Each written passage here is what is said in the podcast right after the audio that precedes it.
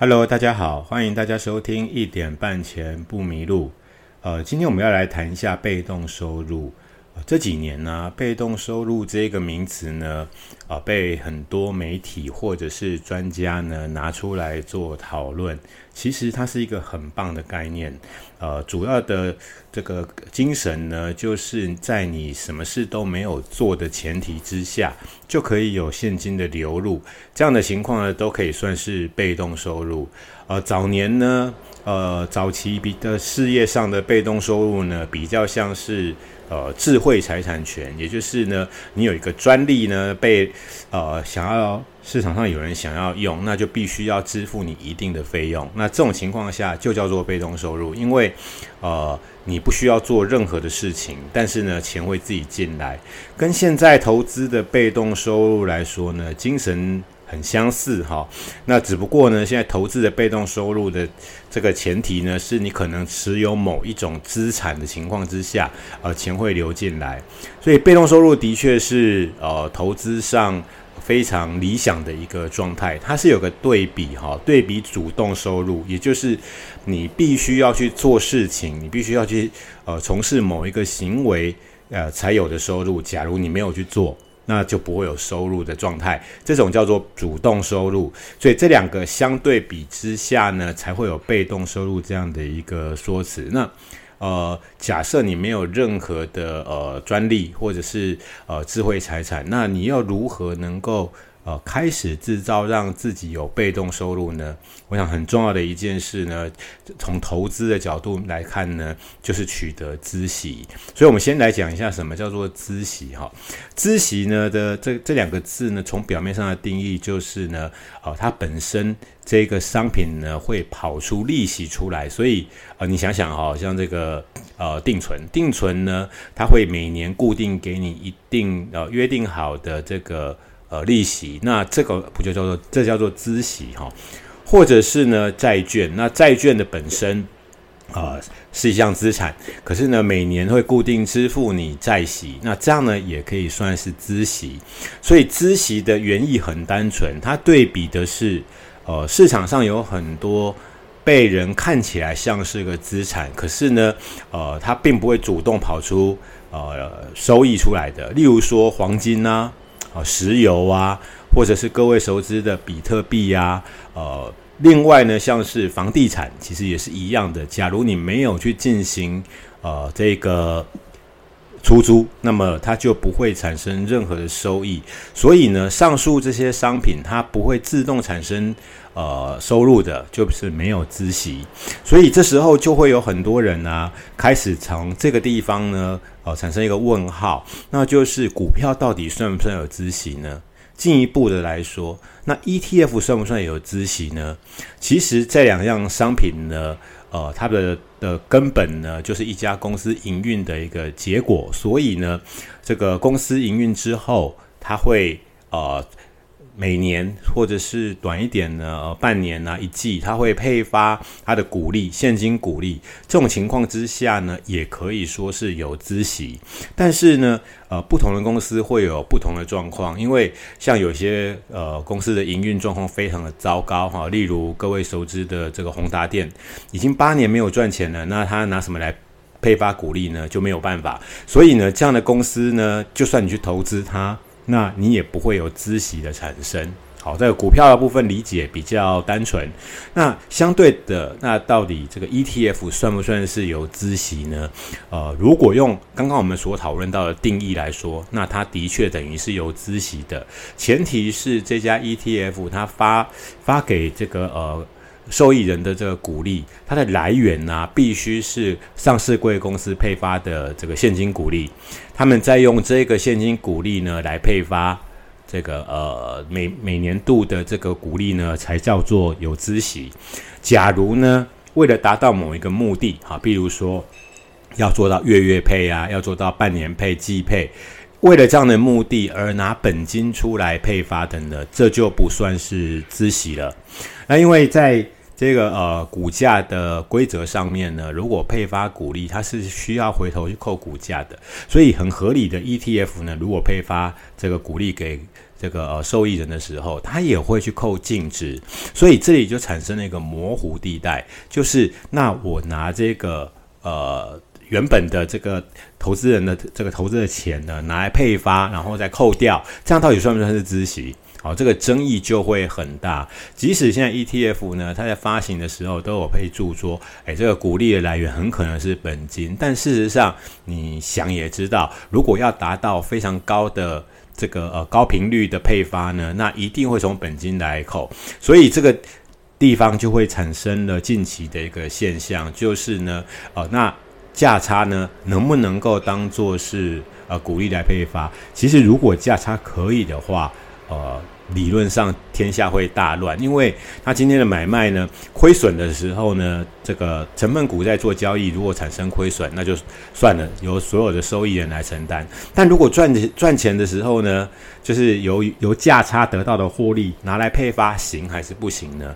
按照我们对于呃 ETF 投资的要求跟精神来说，我们要的并不是那个价差的利润，我们要的呢是。呃，公司上市会公司给给出来的股利，那每年配发，理论上是这样的。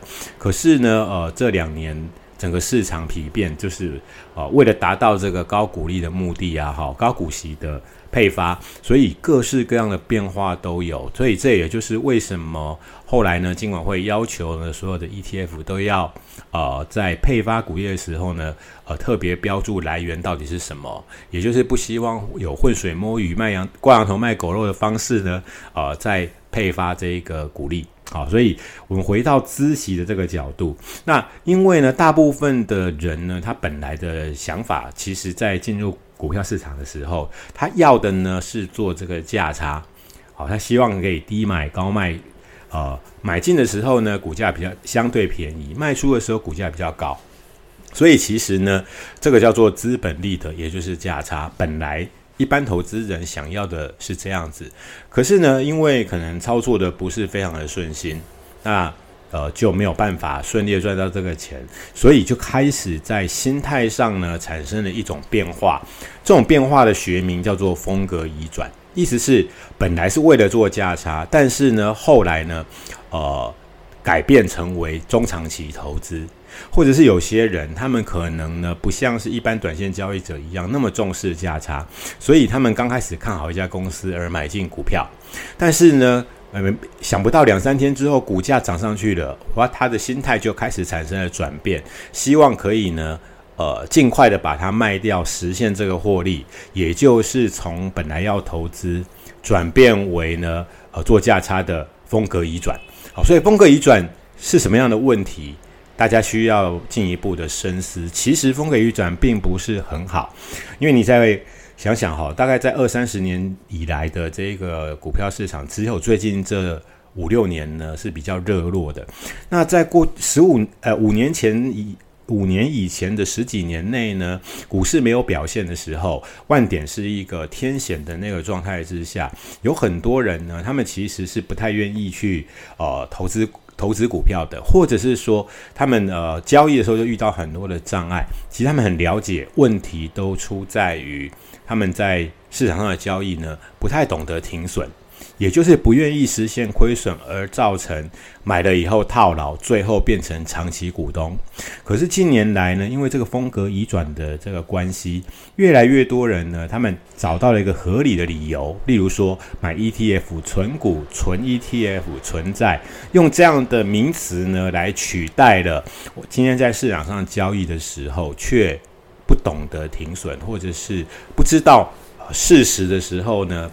哦，有错误应该要止损的观念没有办法去执行，现在把它转变为哦，那我就干脆长期持有。那其实这样子来说，跟以前的人有什么不同呢？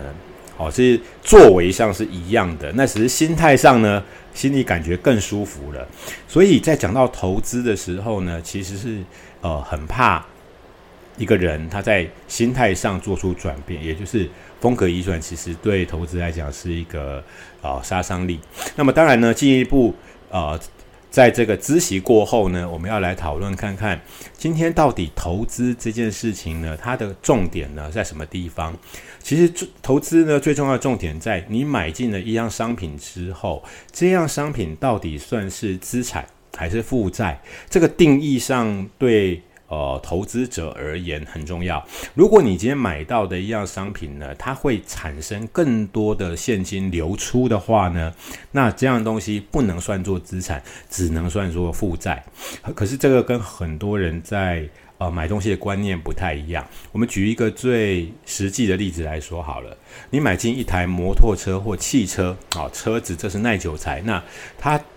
经济学上定义为耐久财，可是，在我们来说，它到底是资产还是负债呢？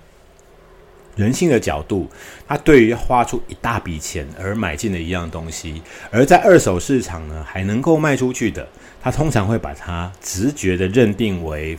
这个资产，但其实呢，它不会带来任何现金的流入，也就是说，它不可能有被动收入。买了这样东西之后呢，不可能再创造现金的流入，而且它还会哦让现金流出。例如说呢，呃，今天我们要去做保养，要做加油。要停车，要停车费，还有呢，每年都有牌照税、燃料税。只要你持有这辆车子，你就必须要多做这一个付出。所以在投资的角度来说呢，呃，你买了一台车，一台机车，它都等于是持有一个负债。好，那房子是不是资产呢？对很多人来说，房子就是资产，而且这个观念根深蒂固，到现在为止都很难改变。它的主因在于银行呢，它在呃看一个人的这个债务担保的时候，他们最主要的相信还是房子或土地。哦，其他跟房子、土地无关的东西很难变为呃债权的保证。所以呢，在这种大家都是这样的思想之下呢，房子就慢慢的变成了一个人认定是资产的标准。可是你的房子能不能为你带来收入呢？